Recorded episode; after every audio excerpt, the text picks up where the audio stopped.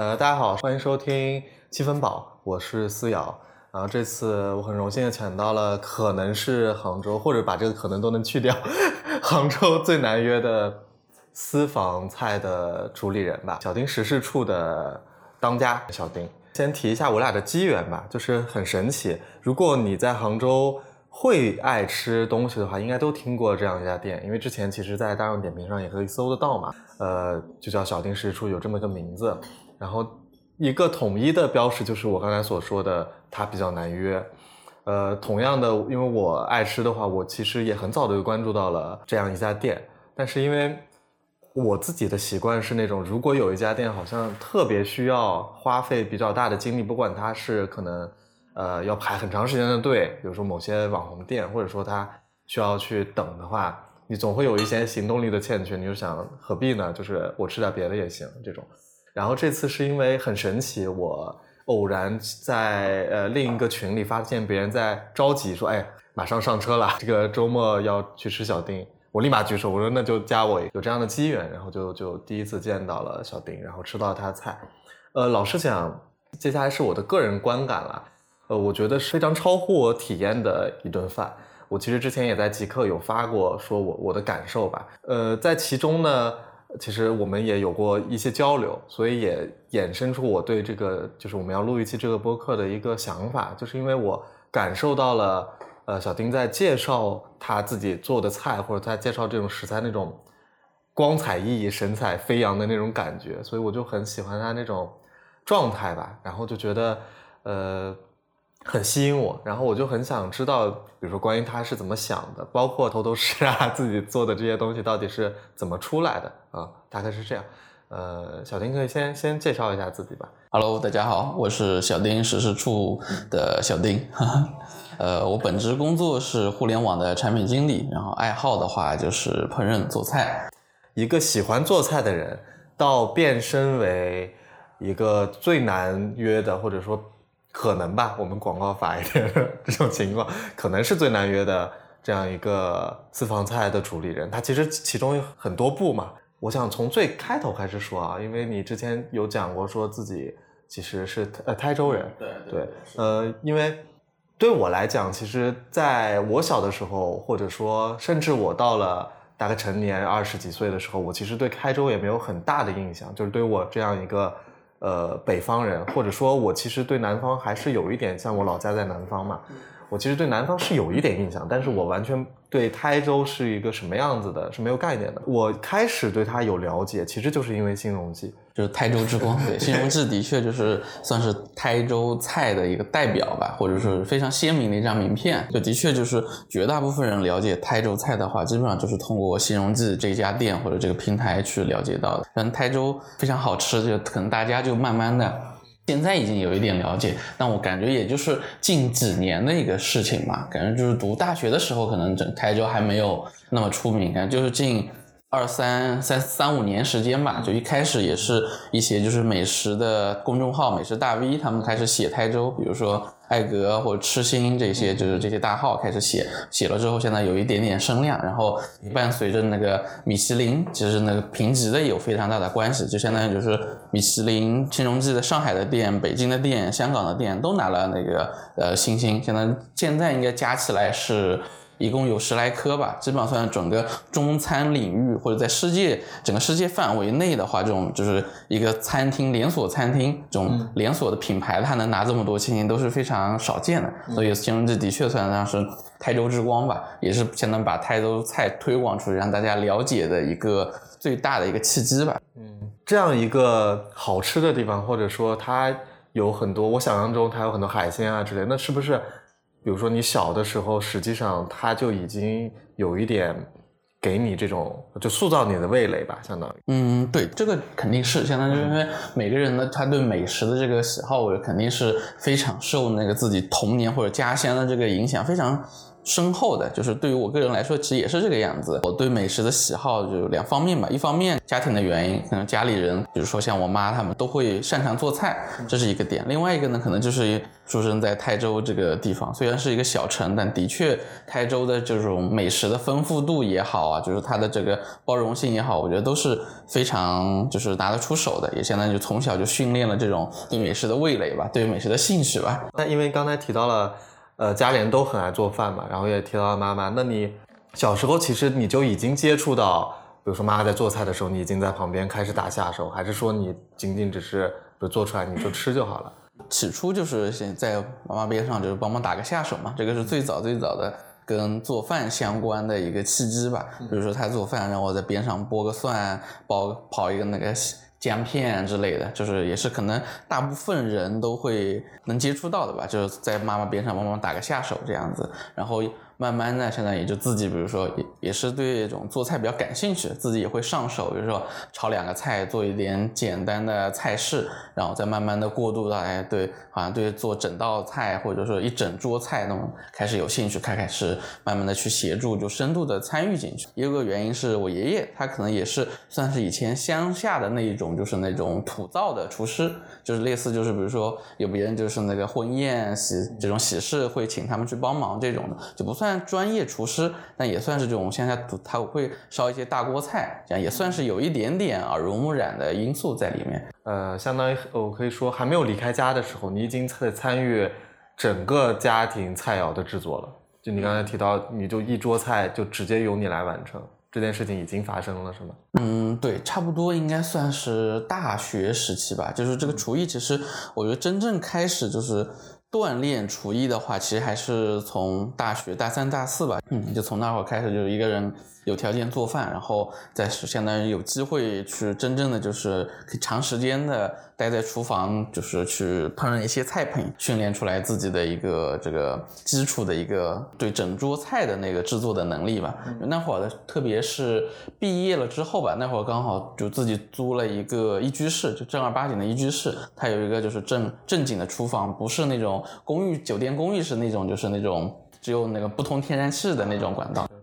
我当时租的是一个就正经的一个一居室，就它的整个厨房条件算是能基本满足我的需求。那会儿就开始做饭，然后相当于就是每个周末吧，基本上都是有那么两三次这样子，就是呼朋唤友嘛，就来家里吃饭。那会儿其实还没有到私房菜的程度，其实就是在家那一种就招待朋友，然后这样子就是每基本上每周都会有，一直做下来就陆陆续续做了一年多。开始就相当于就对这种整桌菜肴的制作能力开始练出手了，这样子。然后就同时的话，就是节假日啊之类的回家也会慢慢的就是过渡，相当于就是接过来家里的一些中秋啊、国庆啊回家都会跟家人一起聚餐嘛，说我自己来制作，妈妈或者爷爷他们来帮忙打下手，也是一个练手的过程吧，这样子。那从你一开始开始做饭和到你开始执掌，比如说越来越多的人。或者回到家，我不知道你们家是不是类似于我想象那种，比如比较大的家族，还是说可能七八个人甚至更多人的这种这种类型的时候。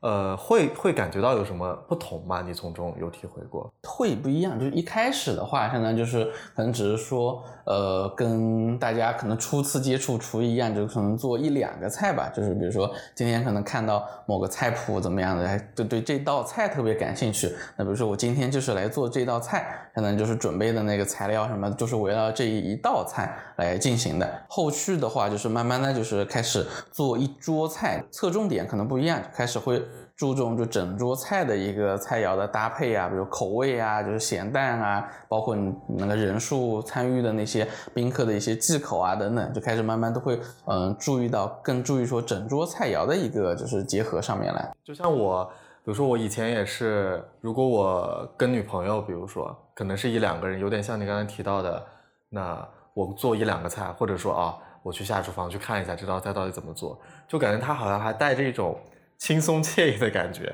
就是说我可以悠悠的啊看一下这个步骤怎么做就做完了。但当我也是大概今年开始，我要基本上很经常的要帮人做饭加他们要带饭，所以一下子饭做菜的那个容量一下子变大了。我就发现它不只是一个，比如说我从两个菜到四个菜，无非是时间变长了而已。它好像还有点像要加入流程管理，因为因为你要让吃的人能。每时每刻吃到热菜，同时端上桌，那你不可能就全是炒菜，因为你的灶不够的对。呃，然后你的你你可能还要怎么弄汤，然后你有炖的，有这有这些东西，我会有这些感觉的不同。那我那天吃饭的时候也会很惊讶于，就是你在整个呃上菜过程中的那个节奏和整个那个我们叫什么感觉吧，非非常恰当。就是大家正在吃前一道菜的时候，你就准备，包括你甚至还有啊，我要给大家展示一下，这是我们接下来会用到的这个活的材料，这是这这个梭子蟹啦，类似这种。就这个这个过程是你怎么去呃摸索到的，或者说它会有一个什么样的契机呢？这个过程其实呃就是熟能生巧啊，对，感觉问完感觉自己问了个什么问题。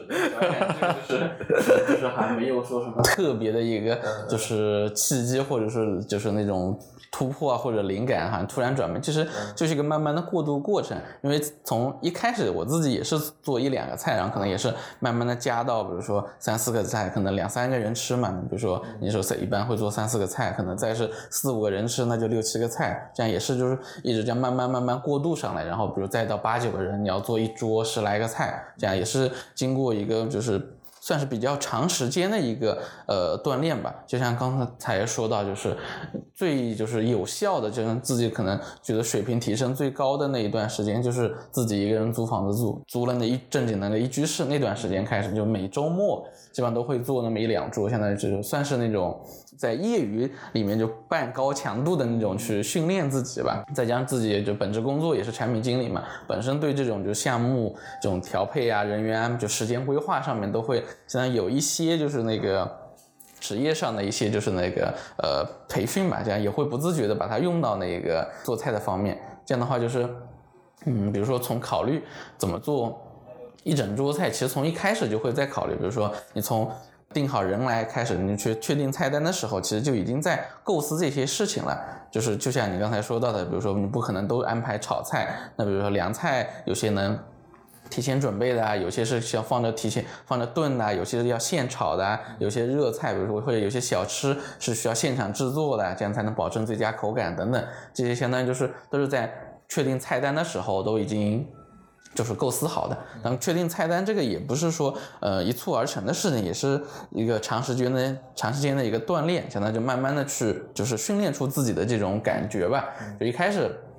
做一顿菜可能也是菜单会安排的不太合理，比如说可能炒菜安排的过多哈，哎，一整就是这道菜炒完了上去了，然后可能你下一个菜还在等着，这样的慢慢就相当于也是这种慢慢的训练，比如这一次这顿做的好像不太合理，不太完，这个节奏不太好，那就在明天或者在下个星期的时候再去就换一道菜，就慢慢的去把这种就是整个节奏给嗯训练出来吧。包括就是你说到节奏这个问题，我觉得其实说的很对，就是我觉得现在其实也不算做到就达到自己的最理想的一个状态吧，还在一个就是不断持续精进的一个过程当中。我的脑袋里想出来那个，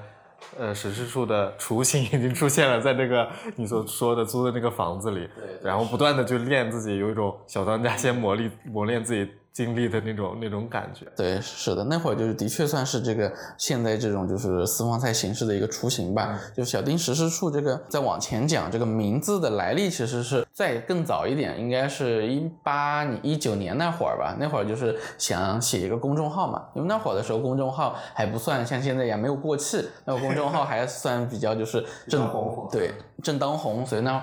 想写一个自己的公众号，然后。可能也没有说一定很明确一个主题，反正就是想也是想，呃，大概我往吃这个方面去做嘛，这样子，然后想就是呃可以写一些，比如说跟吃相关的，就是也想要就突出一些个人的一些 IP、个人的品牌的性质，就相当于就取了一个小丁，然后后面就后缀这个词也其实也是嗯跟朋友讨论出来的，相当于我我本身就是不太。可能就是因为可能文笔的问题，就感觉就写不太出来这种就是那种实际，就是去各个餐厅这种吃饭的这种类型，可能写不太出来。更多的可能是希望分享一些就是自己对吃，比如做菜这一块的那种感受吧。再加上自己本身也就是一直就喜欢招待朋友嘛，就相当于自己家其实是就像一个那个朋友的食堂一样，所以就想往食堂这个方向想。然后食堂们就觉得又好像太大众化了，就太俗了一点，就想稍微取名字取的别致一点，然后就想就食堂的同义词可以有什么，就是想就翻翻翻，现在就是也在网上搜啊，然后自己在构思啊，然后又突然就是也也是朋友提议嘛，他就觉得就是食事处这个名字好像还挺好，因为这个词本身呢来源应该算是日，就来源于日语吧，就日语里面的那个食堂的这种大众食堂的一个含义，它相当于就是把那个日文的这个就是字就直接就是翻译，就是不没有翻译，就直接就是那个用中文表达平假名表达出来就是食事处这三个字，哎，我觉得这个词好像嗯。表达的比较清晰，就是跟吃相关的，算是一个没有那么常见的一个词，还比较别致啊，就拿来当做自己的公众号的名称了，这样子。然后也考虑到，就这个词算是嗯，可以支持别的变体吧，比如说有小食事，然后可以跟小丁酒事、茶事等等都可以就相关结合，因为就是。毕竟吃喝不分嘛，就是我个人其实对茶也好，对酒也好，都是像有一点兴趣的，也就是想在这两块方面，都是有一点点就想钻研嘛，就感觉就是这个名字的那个可扩展性也还不错，所以就把它定下来。这个名字来源基本上是这个样子。哎，那一八年到现在，所以我本来以为其实是近两年的事情，那那已经有。非常长的时间，说起来都快要四五年的时间了。对对，就是这个名字的话，基本嗯是有那么四五年了，其实已经是有了。对，一八年定好就，应该那会儿我还在北京，就在北京那个呃，因为工当时工作调动的原因，在北京待了一年多。然后在北京的话，那会儿就是。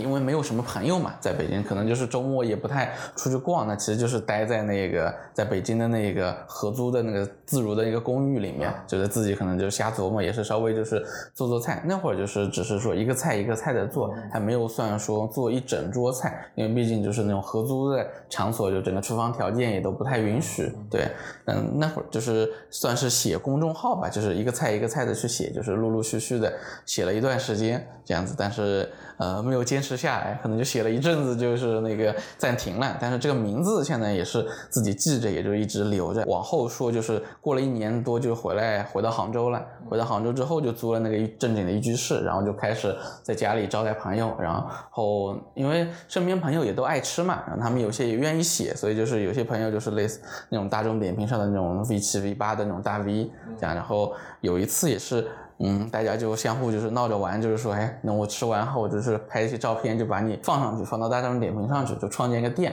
就大众点评创建一家店，其实没有什么任何条件，就你不用营业执照啊，不用啥，就一个路人就可以随便去创建一家店。然后呢，就是直接就发了一家店上去，然后也算是就是我们朋友之间的一个小彩蛋嘛。就每次聚完餐之后，他们都因为都会拍照嘛，拍完照之后，然后都会发上去，然后。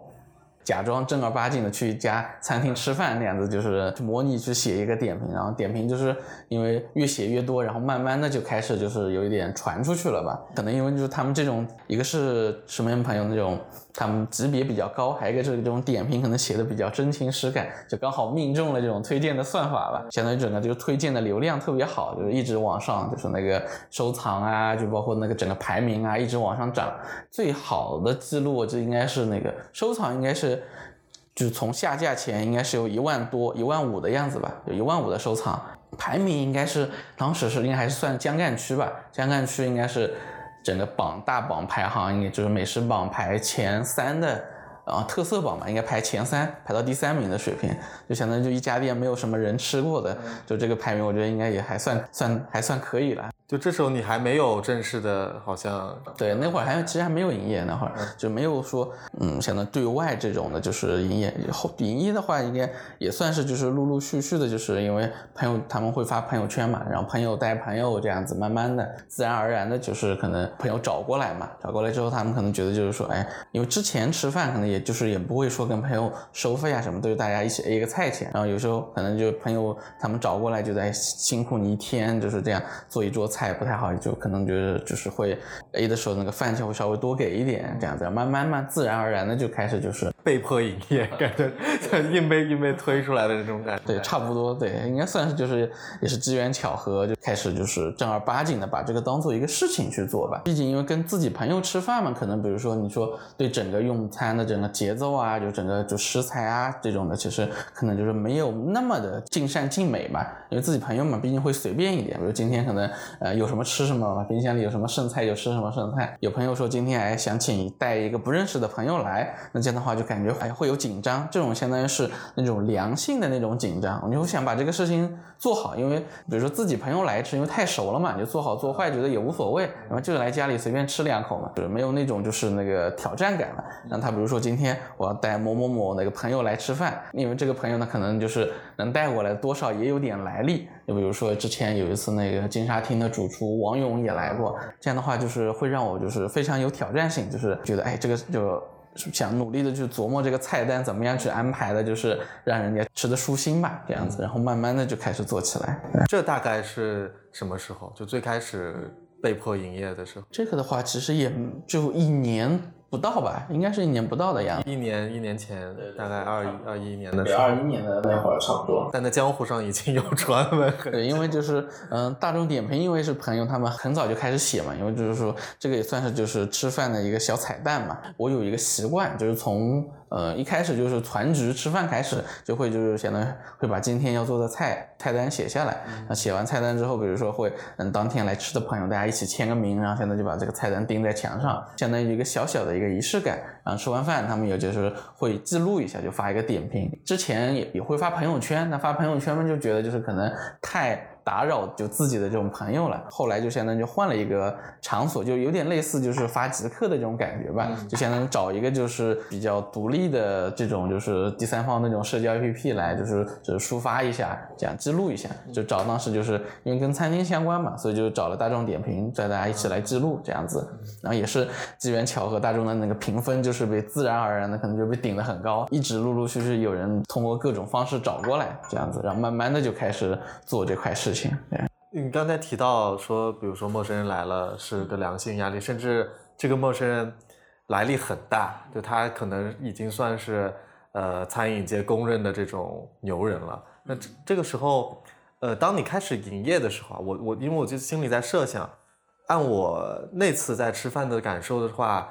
我我觉得我最开始的定义甚至都有点不确切，因为所谓的别人都在讲说私房餐厅，私房餐厅，但是很多那种私房餐厅，它其实更重的是餐厅嘛，不一定是私房。但是我觉得大家都都都去到你家了去吃那样一个饭，整个过程就是你，比如说你你你说你唱片随便听啦，然后饮料你们随便拿啦，就是一切呃像像在家里一样，然后你们就在呃。厨房里面忙活，这种感受，我我不确定我怎么去描述它。就是当你发现有更多的陌生人闯进来之后，他会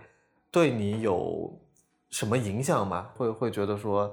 呃，难受吗？比如说，嗯嗯，难受倒没，就是肯定是没有的。主要因为还是。更多的都是一些正向的情绪吧，因为如果比如你觉得难受的话，就其实不会去持续的做这个事情嘛。因为每次做饭，其实对我个人来说，就抛开那个吃完饭之后的打扫这个环节，这个是有很 强的这个负面情绪在的，就负面的这种影响在，就是就抛开这一块的话，就包括前期的准备也好啊，就是。吃饭过程中的大家互动也好，都是能带给我很强的这种正向的正向的这种情绪反馈的。是因为我本身现在就嗯比较喜欢这种就是那种就是嗯招待朋友吧。嗯，我其实不太喜欢就是比如说出去就是在外面跟那种陌生人一起，比如说团局吃饭这种的。有可能有些人可能会比较喜欢这样的，就是说哎大家一起都是就是这种呃爱好吃的朋友，大家一起坐在一起去吃饭。对于这样子的话，我个人会有一点。拘谨吧，因为那种我觉得反而放不开，那也没办法，就是很好的去享受一桌菜。我觉得在家的话，这种环境因为是我自己熟悉的，或者能让我就是自己不那么紧张，是一个放松的环境。我也就是喜欢就是让大家来吃我的菜，这个也是可能再往前讲，可能又要讲到就是家庭的因素吧，因为就是在家里做饭招待亲朋好友、招待邻居，这个其实算是。家的一个习惯吧，就是比如说那个节假日也好啊，或者家里的人的生日啊也好啊，我们家可能不太，就我们算是一个大家庭，就带上叔叔啊、爷爷奶奶他们一家子可能十来口人这样子，就是我们家其实不太习，就是习惯去外面。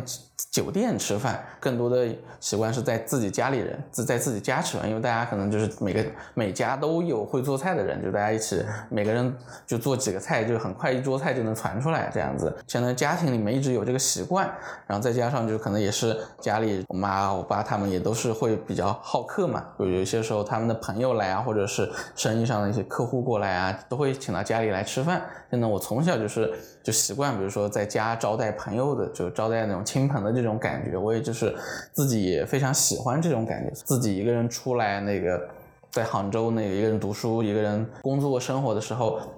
嗯，也希望把这种感觉延续下去嘛。习惯就是在家，相当于就做饭来招待朋友。我更多的其实是喜欢这种感受吧，就大家包括认识的也好，不认识的也好，来我家吃饭，这样一起坐在一起，大家天南海北的，就各种聊天，这样这种就是氛围是会让我喜欢的。这样子倒不用不一定说自己一定要去参与进去，跟每个人都好像关系打得很好，倒不至于。就是这种就是大家一起坐在一起。因为一桌子菜就结缘、相互认识这样子，就这种感受就让我比较喜欢、比较舒服吧。所以就相当于也就是一个比较强的一个正向反馈，就激励自己一直去招待新的朋友这样子。就像我那天吃的那个感受，因为我刚才也提到我是临时进入别人的那个局嘛，所以其实我去了之后，在座的所有人我我也都不认识。最开始大家肯定是有一些呃尴尬，有点。不知道说什么，可能认识的人肯定会聊嘛，其他人就低头看手机了。但是菜上来之后就不一样了，就像你话少，你可能也会就整个气氛就他他就不一样，他不会尴尬的说啊，我不知道我无所适从，我就算不想说话，我可以啃桌子啊，就是有有这种感觉。就像你刚才提到说，呃，不是一定要跟大家打得很热络，因为你正常来讲不可能是这样，就有的时候。作为了我来说，甚至是有点害怕，就是你不要上来就好像跟我很熟的样子，就是也很难嘛，因为我们互相之间是不了解的。然后你过来就称兄道弟，比如说是反而会增加在这种很舒服的我我正在吃好吃的，比如说，然后增加这种不适感。对对。而那天。呃，也是我最最开始讲到说这个缘由，为什么特别想到录一期，就感觉又不像说我我是啊，这这这顿是我我我给大家做的，然后我只是出来跟大家打个招呼而已的这种感觉，很像你说的，其实就像在招待朋友，然后跟大家讲一讲这种东西，呃，虽然肯定会有一种陌生感，所以它不会有那么啊，好像说我们要特特别亲切，然后要插科插科打诨那种感觉。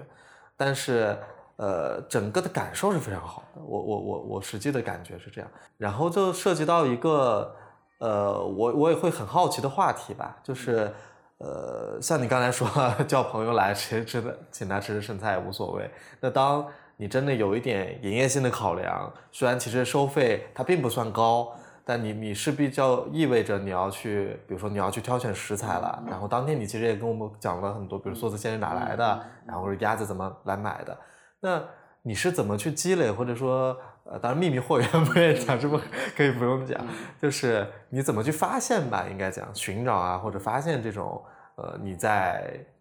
每顿要做的这种食材，对食材其实就是这种发现怎么说呢？也呃日日积月累的一个过程吧。就比如说那个海鲜，因为我本身就是呃台州人嘛，家里人比如说那个菜场现在都是会有买书的摊贩，然后包括我叔叔啊他们都会有认识一些，比如说做海鲜的那种朋友，或者是码头的那种船老大这样子。最早呢是就是让我妈她现在直接在菜场上，她帮我买好，然后比如顺丰打包好寄过来。那这样的话就是嗯会稍微有点麻烦嘛。现在这毕竟只能是让我妈要他去菜场买，菜场买的嘛，毕竟现在有可能要倒了二三到手了，这样的就海鲜品质没有那么好。然后后来现在也是直接就是找了那个菜场的那个摊贩，我让他介绍了那个，比如说类似那种鱼老大，或者是在那种批发市场的那种那个海鲜的摊贩吧。因为我买东西其实有一个习惯，相当于比不讲价格，就是我跟他说，就是你要东西给我好的就拿过来，价格就是我也不跟你讨价还价，你说多少我就直接钱打过去了，就很爽快。这样的话就可能大家也都比较喜欢这样的客人主顾，就是客人吧。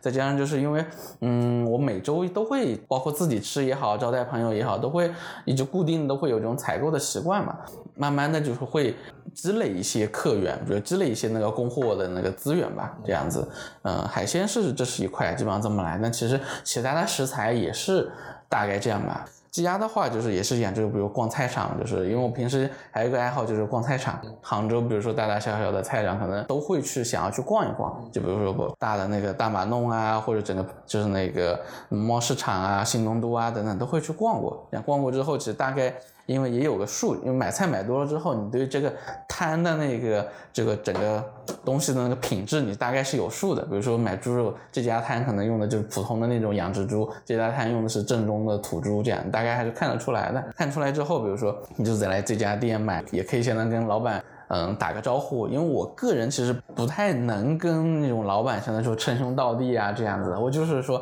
其实就是靠买，相当就是比如说买的时候跟他就可能简单的沟通几句，你这个是哪里的食材啊，品质怎么样，就是价格怎么，也不会讲很多话，但就是陆陆续续的那种长期的一个购买吧，就慢慢积累下来这种熟悉的一个摊贩，然后这样子就。跟他们熟悉之后，他自然而然的就会把一些好的食材留给你，或者是提前打招呼，比如说你这个今天进到这个东西很好，你要不要这样子？自然而然的就会有一些就是那个好的供货商留留下来了。因为你刚刚提到海鲜啊，提到比如说猪肉啊这种，其实呃比较一方面是你比较习惯的食材，而另一方面可能是比较易见易得的这种食材。那像我们那天吃的，其实它不只是有这些，比如说它会有。呃，新鲜的贡椒，嗯，比如说它会有呃百合，多年生的百合这样，那实际上它就变成了一个可能你日常也没有那么多见啊，甚至它比较应季，然后你需要你更熟悉的东西了嘛，那这就有一点你是怎么去？去了解这些东西的，就是可能平时接触不到的一个食材的话，这个相当于就是看运气去碰了。比如说，呃，一个比较大的来源就是其实是拼多多，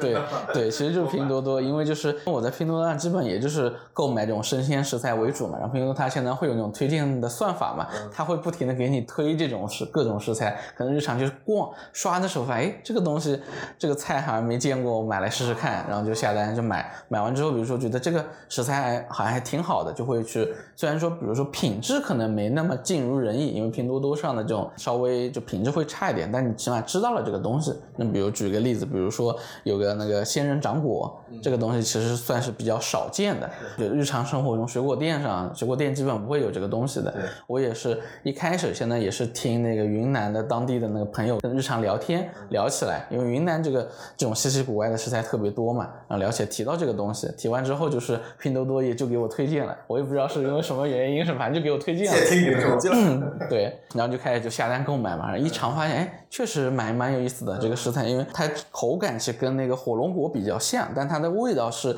更清甜，显得更高级一点。我就觉得，哎，这个食材挺有意思的，然后就开始就是找嘛，现在就是有没有品质更高一点的也好，或者怎么样子的。这是一块，然后另外一块呢，可能就是看美食相关的一些资料吧，比如说公众号啊、抖音，就各种美食的，就现在现在视频也好啊，或者是那个各种文章也好，隔三差五，反正就会不定时的就会看到，比如说看到某个食材，就像自己可能会产生兴趣，哎，那我就买过来试试看，自己在家做做看，觉得这个食材有它的独到之处的话，那比如说就会把它记下来，可能日后排菜单的时候就把它考虑进去了。其实也相当于就是。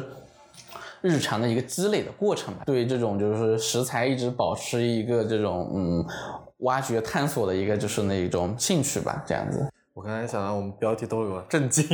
小丁竟然从拼多多处买食材，已经出来了。对，我其实可以推荐大家拼多多，我觉得真就是买生鲜之类的真的不错。我刚才就脑海里就冒出一个问题啊，就是刚好跟提食食材是有点有点像的。你像呃最开始我们聊到说台州其实是你。最早的这种味味蕾的发源地吧，可以这可以这么讲。然后，比如海鲜啊，你也会很熟悉，呃，比如说知道什么是鲜呀之类的这种。那你在你在做各种东西的时候，它势必会发现说，比如说你，你看又又提到贡胶了。那像这种，它它是有点，呃，跟你以往的，比如说味觉系统，它是不太一样的嘛。呃，你有有意的去训练自己的味觉吗？嗯，这个倒没有说有意的吧，其实更多就是呃，相当于就是靠日常这种去在外面的吃喝这样去积累来的。嗯，因为我平时就算吃的东西其实没有什么忌口，比较广泛嘛，基本上什么都吃。就在外面吃到可能这个口感、这道菜的这个味道、做法很有意思，我就会想就是就是有意无意的就会把它记下来。比如说在之后可能在。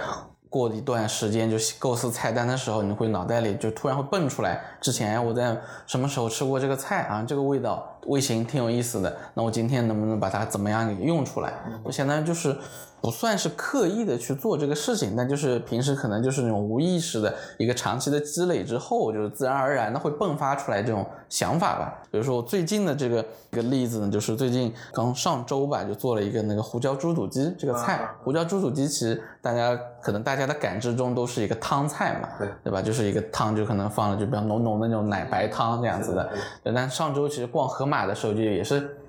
想要就是那个做一个有新意的菜，然后就逛逛逛，看到盒马有那种半成品的猪肚丝嘛，就看到这个猪肚丝，看到猪肚丝，你可能下意识的反应就是做胡椒猪肚鸡，做但做鸡汤就觉得太烂了，没有新意，没有任何好像杭州不是管，反正全国什么餐厅都可以做这个菜，那就没有什么任何的意思。那怎么把这个菜做成一个有新意的呢？就是突然。现在就觉得可以换一个变式，现在就用同样的这个食材猪肚鸡，但是换一个就是炒的这种方式去做。然后这个炒的方式怎么来呢？之前去上海吃一个本帮菜，这个小实惠家这个餐厅，它里面有一道那个白炒的鳝丝。像呢这道菜就是用了非常重的一个白胡椒这个做法，因为这两道菜共通的一个特点就是白胡椒这个特点，这种做法其实也是可以换一个做法，就是把食材换成猪肚，猪猪肚丝跟那个鸡丁、这鸡丝，然后只是说做法也会给它换成炒，就软炒、滑炒的这种方式去做，就也是脑袋突然蹦出来来这种想法，觉得哎应该是可行的，然后现在就马上就买回家去开始就是试做，然后发现确实这个味道还是嗯蛮有新意的。就是，比如说这道菜你写在菜单上，大家可能就啊就看过算过啊，平平无奇的一道菜，但是你端上来就让大家一吃就会觉得哇，这个就非常有新意，就是这味道其实胡椒味的那种就咸鲜口的一个味道，但这种新颖的做法是让大家就是没有尝过的就会觉得很有意思，对自己来说也是一个比较有意思的一个挑战嘛，一直相当于就是在扩充自己的一个菜单这样子，对，这种就是这样就是可能平时你说构思这种就不太常见的一些菜的话，基。基本上都是这么来的，啊，那就涉及到整个菜单的一个设计吧。你其实有一些，呃，比如说我看到别人也吃过的菜，打比方说，呃，鸭舌，其实很经常会有嘛，会有没有一个你设置的节奏？比如说我要，呃。经典菜打比方就叫经典菜，占比是多少？然后你的创新菜占比是多少？嗯，这个倒没有啊，这个就是可能排菜单的时候就没有明显的说把我会的菜分成这两块吧。嗯，比如说一些经典菜，我可能也会时不时隔三差五也会现在就是会稍微。变一些小花样，不像餐厅啊，它为了保证出品的一致，它可能比如说这个菜做法固定下来之后，它就不会去动了。但对于我个人来说，比如说让我连续几周做同一个菜，我就会腻掉了，不愿意做这个菜了。就算是同一道菜，也会不停的去换它，换一些辅料，换一些配料，换一些调料，这样子不停的去切换，做一些微调，所以一直都会变。然后变着变着，可能变得多了，现在这个菜就可能变成了一个彻彻底底的一个新菜了。所以说，对我个人来说，就是。没有说某道菜它可能就是一个经典菜，这个做法就是一成不变的。它现在其实一直都是在一个微微调的一个状态。对，像你刚才提到两个，一个是说你会不断的去变化它，可能你你在在做的过程中的这个味道也好，味型也好，然后你可能看到哪个东西，你突然灵机一动，你就立马去做了。就刚才我们提到餐厅嘛，那餐厅它总会有一个新菜出来，我要试菜的这样一个环节。那对你来说，它会是一个必须的，还是说？比如说今天我就做了，那那做做出来，其实大家尝尝看看反馈，就是它是一个更更快速变化的过程嘛。对，其实是这个可能有跟互联网那个节奏有关，对对，就小步快跑，这种快速迭代，就是因为现在做的其实也不是说那种正儿八经的那种餐厅，它不会说对出品就是有非常严格的这种，比如说规范流程，一定要内部，比如要试多少轮的试菜之后才会对外推广。因为我是觉得，就可能大家来我这儿吃饭的话，更多的他其实就是抱着一个就是那个尝鲜的。可能一个感受吧，所以他觉得对吃到的菜可能是希望是有，就相当于有个新鲜感的。但既然这样的话，其实也没有必要说一定固守某些菜的做法。比如说今天我觉得这个菜有意思，可能虽然我还没做过，但是脑海里其实也是会去模拟，比如这个菜做法的，这样大概心里是有数的。这个菜的一个出品的可能的一个味道啊，或者是一个感受是有心里现在是可能有那么七八成把握的。然后做好之后，就比如说就是自己也会稍微尝一口嘛，这样尝尝看，如果味道就是哎确实还不错的话，那现在就是一个可以拿出去的一个水平这样子。当然也就是说，也不是完全的，就是说今天可能比如说这一桌客人是。嗯，纯陌生的，那可能就不太会上一些心态，可能会稍微稳妥一点。那比如说今天是一个比较轻松的一个局的话，都是自己朋友的话，那可能会多玩一些花样，可能也会有一点那个看人下菜碟吧，会有一点。我脑海中不断蹦出来互联网的各种词语，面对老用户的时候应该怎么办？新用户的时候到底该怎么办？对，是有那么些这个思路在里面，是的。呃，那天我们也听到你说，你其实觉得小丁他不会变成一个更大的或者更规模化的一个餐厅的一个形式，而是你想说，你其实以它为当做一个呃基础，或者说当做一个介质、媒介之类的东西都好，就促使你做出这样的决定会是什么呢？就是为什么你会觉得说，呃，不愿意单一的从比如说做菜这件事情上去呃赚钱之类的。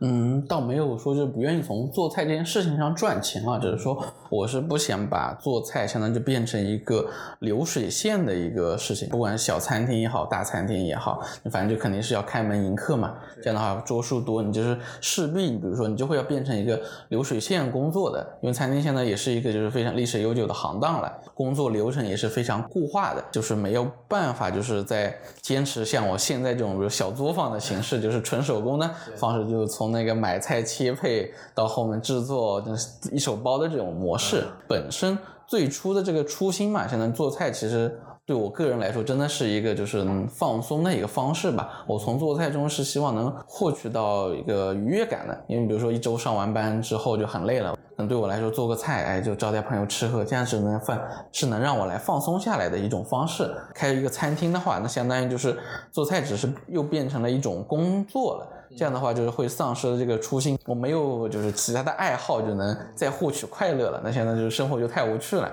这是一个。最初的一个原因不想就是做一个连锁餐厅嘛，所以还是说希望能保持住现在的这个模式，还是自己亲力亲为，从买菜、一切配这些都自己来的这种模式。要保持这样子的模式的话，就势必你这个规模就没办法扩的扩张了，就是只能是保持现有的这种就一桌一桌来的这种方式，就是小而美的一个状态吧。我觉得其实就保持这样的状态就挺好的，因为这一块可能跟互联网的这个思路是有点背道而驰的。可能互联网大家想的就是你把一个模式。跑通了之后，就开始砸钱往里投，把这个模式快速的复制，然后就拼命的把这个估值拉高，然后赚钱，怎么样怎么样子的。那因为也是自己在这个行里面见的太多了，这种模式就是到最后其实就是一地鸡毛，留不下来什么有价值的东西，就像只是在平白的消耗自己，消耗自这个品牌嘛。可能现在还没到品牌的程度，反正就是消耗这个名字吧，这样子。我是。不太想就是嗯做这样的的事情，可能还反而就是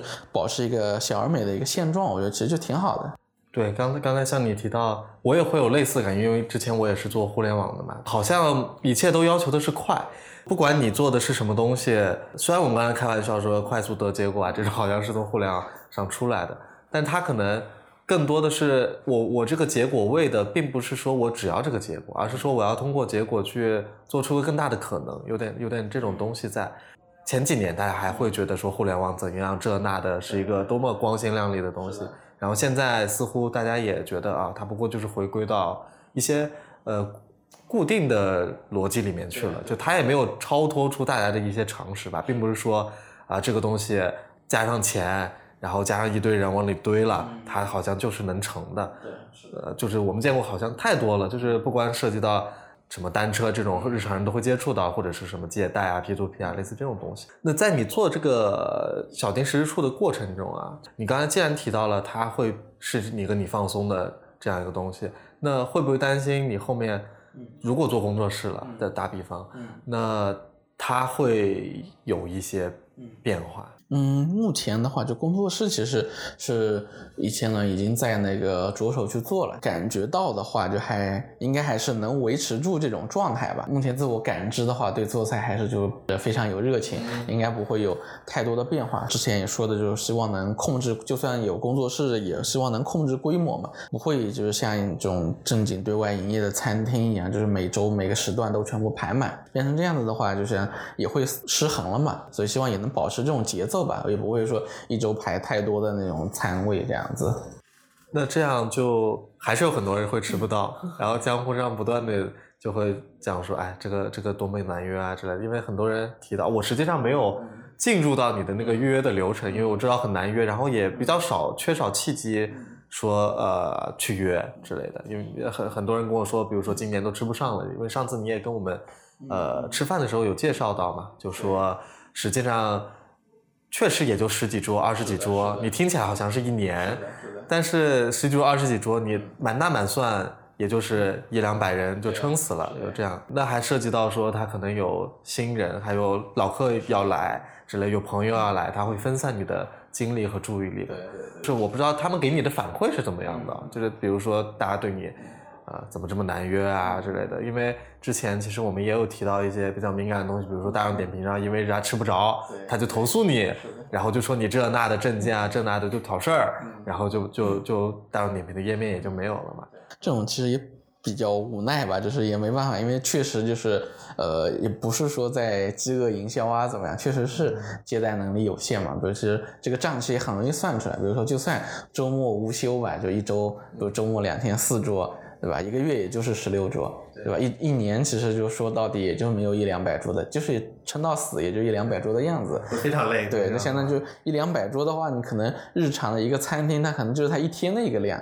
对吧？就是一个，比如在算上翻桌率啊，这样中午晚上可能就是一个餐厅一两天的一个营业量而已嘛。你想想，这个可能就是我一年的一个接待能力了。这个目前看应该没有什么特别好的办法去解决了，所以就是，嗯，也只能就是跟大家说一声抱歉，就是哦。但是之后的话，可能也在想办法，看看能不能怎样尽量的就改善一下这种情况吧。也得在可能就是比如说等工作室。落地之后，比如说会改一改，比如说每个月单独的每个月放啊，或者怎么样子的，可能会想一些新的一种方式，能让大家有更有机会能就是吃到吧，这样子，对，尽可能的能吃到吧，因为确实是就是说别人就是充满了热情的过来跟你约饭，然后你跟他说，啊，今年可能都约不上了，好像是有点，嗯，不是很不近就是不近人情，但是确实也没办法，这个也是，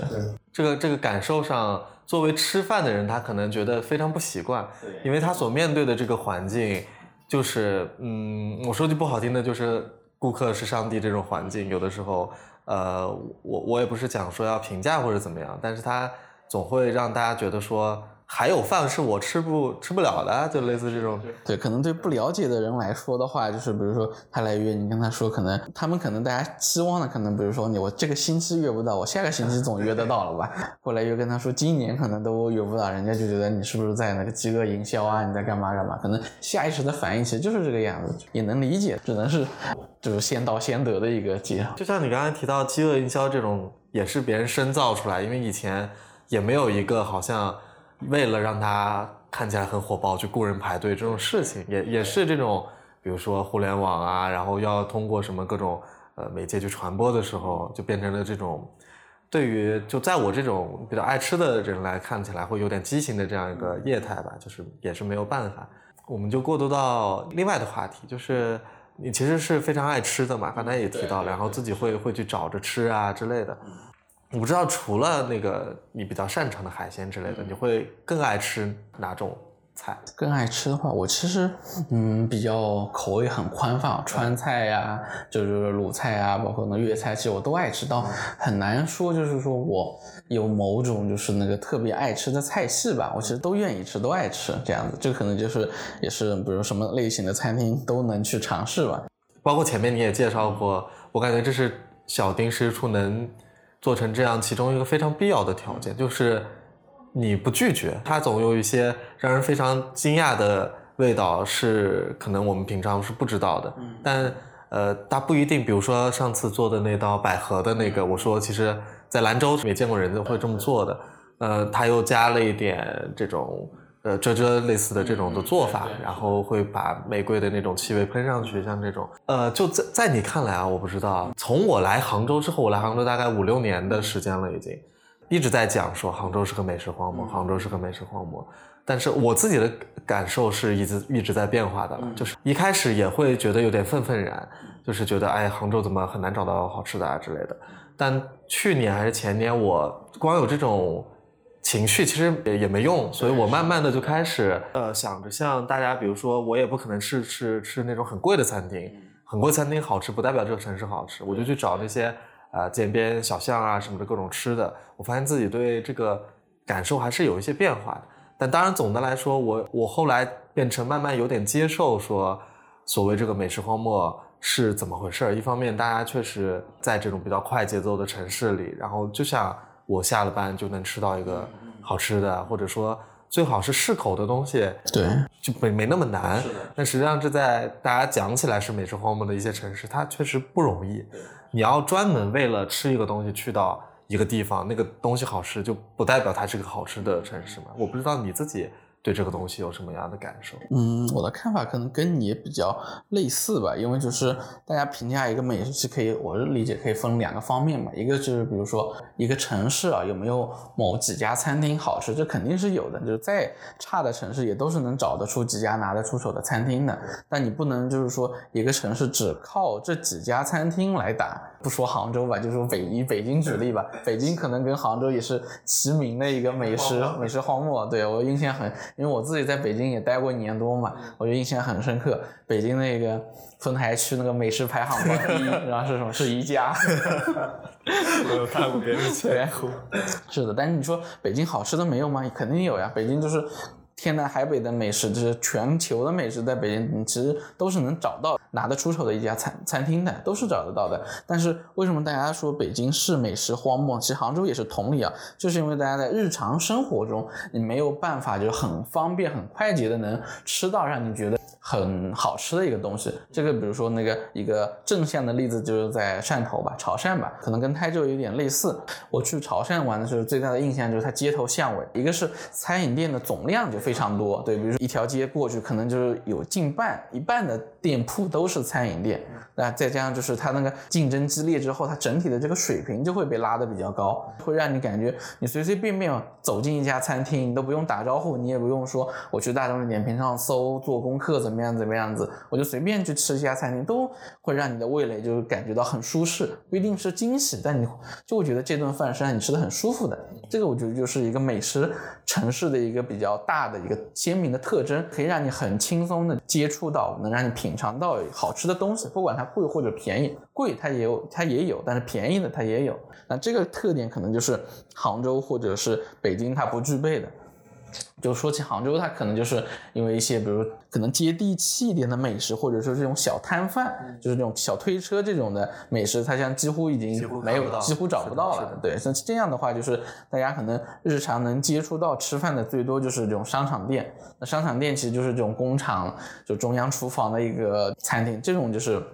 谈不上美食了嘛，这样的话就大家日常生活中你根本接触不到，让你会觉得能好吃的东西的话，自然而然的就会把这种荒漠这种就是这个名头打上去吧，就像就是就像正经的荒漠一样，就正经的沙漠它其实也会有几个绿洲的，但你不能说因为它有几个绿洲它就不是荒漠了，对，它就是和荒漠呀，它它的确就是大家没有办法这么轻易的得到一个美食，就像你在沙漠里没办法很轻易的得到水源一样，就是一个道理。我感觉我在我在杭州也有点被迫开始自己做饭，因为我，呃，我以前是我是兰州人嘛，不是提过。然后我在我发现我在广州的时候，我好像根本不想这件事情，就是我需要做饭吗，我楼下就有很好吃的猪脚饭，然后我啥都不不知道，不知道要吃什么，我就去点一个猪脚饭就吃就好了。那像你去一个嗯陌生的城市，或者说你你去到一个自己不熟悉的地方，你会用什么样的方法去找？好吃的，或者说你你去用什么方法去认识这个城市的味道呢？可以反过来说，就是我去一个城市，就抛开出差啊，就如果出去玩的话，一个前提肯定是那个地方有什么吃的，对能吸引我，我才会愿意说去这个地方玩。就是我个人来说，其实不太说，呃，特地为某些那个山水啊、景色啊出去玩，我其实都是就是为了吃出去玩。当地呢，比如说有什么出名的菜，其实已经有大概的了解了，比如说可能不太知道说具体哪家店好吃而已。这样的话也会去做一些功课，比如说也会去看看公众号，比如像一些痴心他们写过的这个城市有什么好吃的具体的店，嗯，或者就是那个朋友这边问问看，他们就去过这个城市的人，他们有没有哪些店推荐？这样会前面会去做一些功课。说到这个，可能要跟另外一个话题扯上了，就是你去吃一家店到底要不要打招呼的这个问题了。嗯因为按我个人的体会来说的话，虽然就是说。就是打招呼可能不一定好，但是的确就是说打过招呼的一家店，它整个出品的话，的确是比明日常这种我可以直接走进去的出品是按概率来说是会更好的。然后特别是你去一个陌生的一个。城市的话，毕竟就就餐的这个顿数有限，为了保持就是每一顿的这个就餐体验，或者说这个时运能最佳的话，就增加这种吃到好吃的概率，就是会选择就是找一些让朋友去刷个脸、打打招呼。那这样的话，就是你势必就是就是去之前都已经安排好了，比如说我哪天什么时间要去吃什么餐厅，已经让朋友就可能帮忙联系好了。这样的话就直接去就好。去其他城市吃东西都是这么一个流程嘛，比如去三天。嗯，可能最关键的几顿饭，三三五顿饭，就是那个大餐都已经先确定好了，然后可能一些零碎的时间，午餐啊，可能下午茶这种小吃的时间的话，就自己去发掘好了。现在也会留一些，就是那个新奇感也不会说每一顿都完完全全的排好。那这种新奇感，你更多的是，比如说你到那里了，然后只是步行在街道，可能看到哪一家，你去尝一下这个味道，还是说你，比如说还是有一点啊、呃要去规划一下的，比如说大众点评看看啊，搜索一下这这种。呃，兼办两种，两者都会有吧，可能也会大概的大众点评会扫一眼，看看，比如说当地可能就是排行比较高的可能是哪些店，这是一方面。当然是也会就日常就比如说逛的过程中看到这家店，这个整个门头啊怎么样，给你的感觉好像这家店就是个好吃的店，你也会直接就走进去试试看，都会有，这两者都会有。那你你会怎么去判断它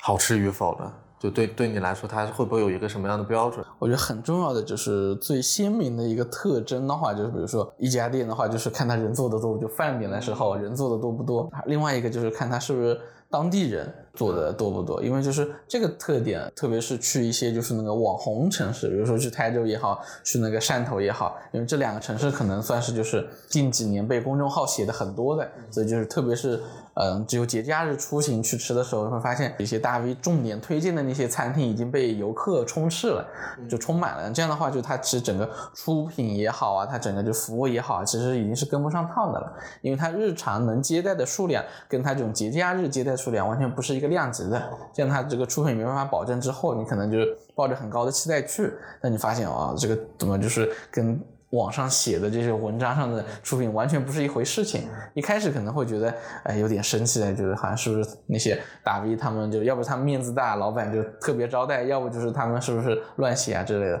后来其实也想通了，可能就是因为相当于是他们发掘这些店，他们去吃的时候，这家店是的确他们那那会的出品是好的，但因为只是发出来之后去的人多了，导致出品不好了，反而会就是自己也会去挖掘一些就是当地人吃的店嘛。最重要的特征就是看当地人愿意去哪些店吃，这个是我觉得就是最最靠谱的一个选择方式吧，这样子。你呃，像我现在基本上有一个大致的感觉是，我可能花多少钱，比如说钱是最最主要的衡量指标的话，那我吃到这个东西到底搭不搭我花的这钱有点像。那你花的是大几百，然后你吃到一个，比如说他要服务没服务，甚至你桌子都擦不干净，那你觉得肯定是不配的。但是如果你要求一个街边的小店啊，你窗明几净，然后桌子特别整洁，然后端上来怎么样？我觉得呃不合适的，就你总总得有一个标准，你不能说我拿那么高的标准来要求一个小店，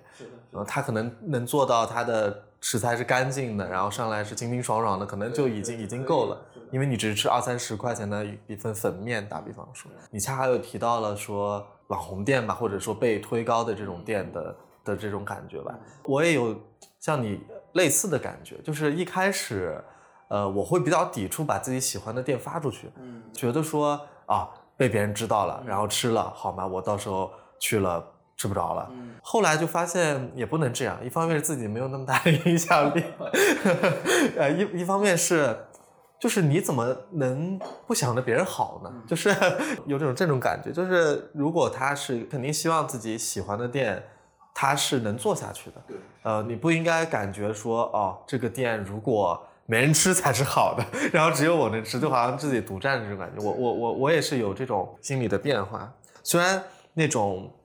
呃内心里还是觉得有一些，他不应该是先网红。然后大家去，而是说它确实已经有一定的基础，它是味道好的，然后可能被大家所熟知，就好像后面的这个逻辑才是顺的，对，有点像口口相传哦，大家都知道，十里八方都知道，哎，这家店挺好。现在很多店可能变成我先制造噱头，然后先把它搞搞得很红火，然后大家去了。我其实之前在做功课的时候，我有看你朋友圈嘛，我记得你说自己，我我在跟你聊天，老实讲我。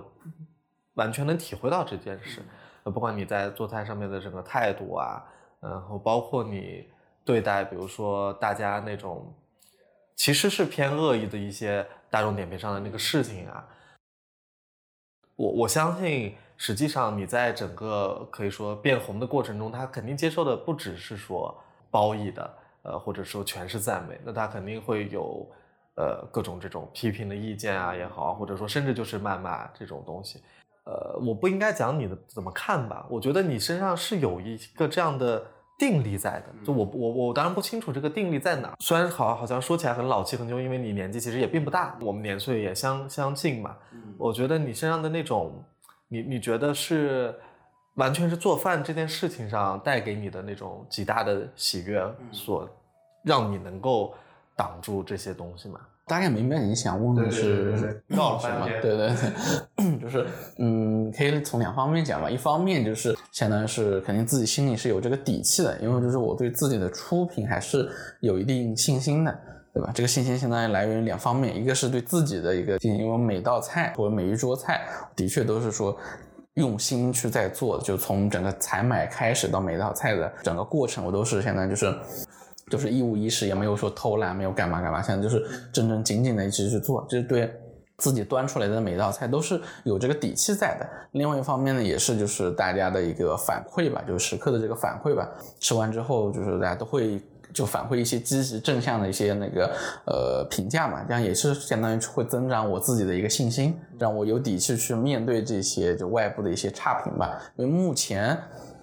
来说的话，可能就是没有当面说，反正就是目前我自己听到的话，没有从那个味道方面的话，没有一些就是没有没有说过什么差评吧，这方面其实没有什么差评。做菜我觉得就是。或者你说，就对于一个手艺人来说的话，这个其实就是一个最大的认可，就是你信心最大的一个来源。另外一块可能也是自己一个心态的问题啊。我一直觉得，就是说互联网，就是或者说网上这块，就黑红也是红嘛，就是他们不管是怎么样喷你也好，反正都是在给你扩张影响力。我觉得都是乐于接受这个事情的，就是巴不得多骂一骂的。整个互联网就是你最可怕的就是没人骂你嘛，就是你被忽略了。有人骂你，说明火的就是可能就是默默关注你的人，可能是骂你的人的十倍嘛。对吧？骂你的人越多，那说明关注你的人越多，那是好事情呀。他们也不是说就是说当面就指着你鼻子骂你，这样的就你毕竟隔了一层网络在嘛。这样的话就是自己就更有底气一点了，也无所谓，你骂就骂呗，对吧？你骂了之后，这种就是骂人的这种帖子的流量其实更高，就宣反而更能帮我宣传了。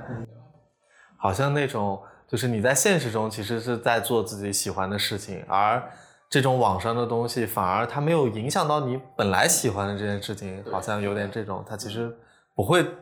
真正的好像伤害你。呃，你你喜欢的这个事情如果被别人攻击的话，它好像是一个本质性的那种，就直直穿内核了。对，它无非比如说它就是嘴上，甚至其实只是评论里文字里说两句，哦，我明白你意思了。那其实聊到现在，我没有太多的内容了，不然我们。呃，这次就就先聊到这里。那我们这一期不然就先这样，感谢大家的收听，拜拜，拜拜。